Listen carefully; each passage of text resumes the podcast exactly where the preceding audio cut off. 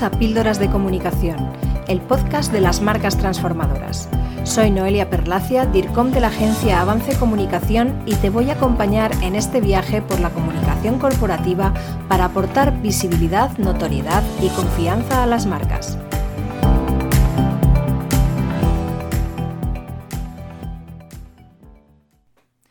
Si sigues habitualmente este podcast y has escuchado la mayoría de los episodios, o si te dedicas a la comunicación corporativa, seguro que tienes claro por qué es importante crear una marca fuerte y hacer todo lo posible por visibilizarla y posicionarla.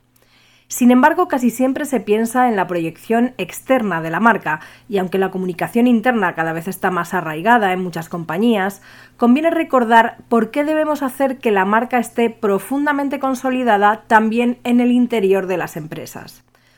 Una cultura interna de marca que sea fuerte puede marcar la diferencia entre el éxito de una empresa y esto no es hablar por hablar, es una realidad palpable en muchas compañías hoy en día. Lo primero es entender qué es una cultura de marca. La cultura interna de marca es el conjunto de valores, de creencias y de comportamientos que comparten los empleados de una organización y que deben estar alineados con la marca de la empresa.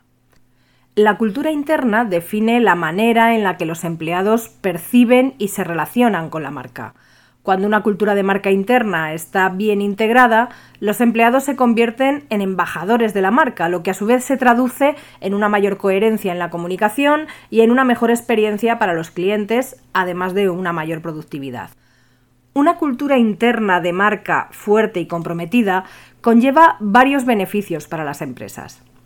Por un lado, coherencia en la comunicación porque cuando todos los empleados comprenden y viven los valores de la marca, es más probable que comuniquen de manera consistente esos valores.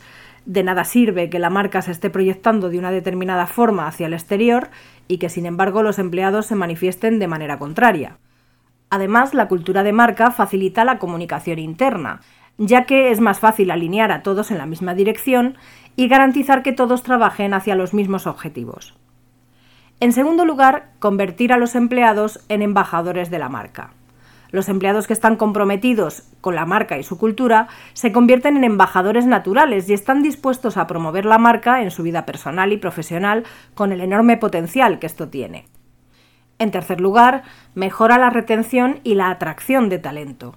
Una marca sólida puede mejorar la satisfacción de los empleados y por tanto la retención del talento. Los empleados se sienten conectados con la marca y con su importancia y tienden a estar más comprometidos y satisfechos en cada uno de sus roles. En cuarto lugar, se incrementa la resistencia ante la crisis. En momentos de crisis o de desafíos, una cultura de marca sólida puede actuar como un escudo para la empresa, tanto a nivel externo como a nivel interno.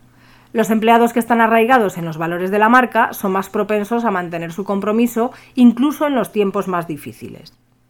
En quinto lugar, mejora el rendimiento del equipo, porque cuando los empleados se sienten parte de una cultura de marca inspiradora, es más probable que trabajen en equipo y que se esfuercen por alcanzar los objetivos de la empresa.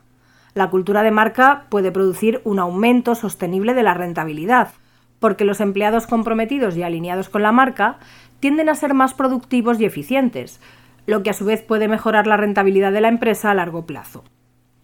En sexto lugar, mejora la experiencia del cliente.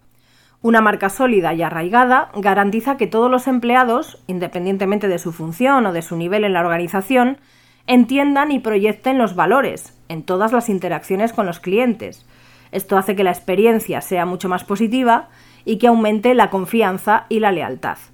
La cultura de marca fomenta relaciones sólidas con los clientes a largo plazo, así que es muy importante tenerla en cuenta.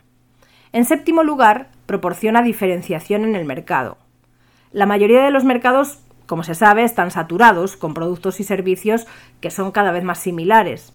En ese contexto, la cultura interna de marca puede convertirse en un diferenciador clave, ya que los empleados comprometidos y alineados con los valores pueden transmitir una autenticidad que distingue a la empresa de la competencia. En octavo lugar, incrementa la innovación. La innovación es esencial para el crecimiento continuo de cualquier empresa y cuando los empleados están comprometidos con la cultura de la marca, se sienten más motivados para aportar ideas y soluciones creativas.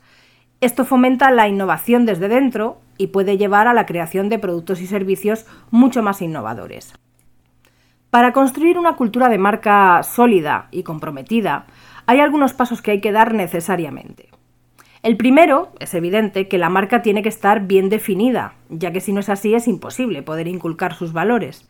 Que esté bien definida, como ya sabemos a estas alturas, no es simplemente tener un logotipo, unos colores, una tipografía, sino que tiene que estar muy clara su identidad, digamos, filosófica, es decir, el ya conocido propósito, la misión, la visión y los valores, además de su personalidad, que estaría formada por la identidad visual, la identidad verbal y la experiencia que transmite a sus públicos.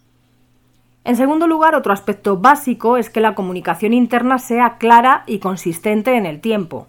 Los valores tienen que ser comunicados de forma reiterada a todos los niveles de la organización y tienen que ser incorporados a la actividad diaria, a la toma de decisiones y a toda la operativa de la empresa. En tercer lugar, hay que tener claro que el proceso de creación de una cultura interna de marca no es algo unidireccional que venga desde los altos cargos hacia abajo.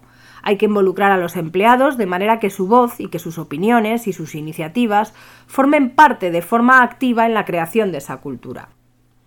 En cuarto lugar, la formación y el desarrollo profesional de los empleados debe ser constante, incluyendo los valores de la marca en ese proceso, a través de talleres, seminarios, capacitaciones online, etc. Sabemos que las palmaditas en la espalda no son suficientes, pero es indudable que un sistema de recompensas y reconocimientos, entre otras cosas, a aquellos empleados que mejor encarnen los valores de la marca, refuerza esos comportamientos y puede motivar al resto del equipo. Esto enlaza con la importancia de compartir historias de éxito que muestren cómo los empleados contribuyen positivamente a la marca de manera que sean una fuente de inspiración. Por último, como en todo lo que tenga que ver con comunicación, es necesario realizar un seguimiento y hacer los ajustes necesarios para que la cultura de marca avance y se consolide. Esta evaluación puede hacerse mediante encuestas, entrevistas o diversas dinámicas con los empleados. Termino este nuevo episodio de Píldoras de Comunicación esperando que te haya resultado interesante y que sea inspirador. Te espero en el próximo y te invito a escuchar el resto de episodios y a compartir este contenido. Saludos. Hasta aquí nuestro episodio de Píldoras de Comunicación. Si te ha gustado, compártelo y no dejes de escuchar el próximo.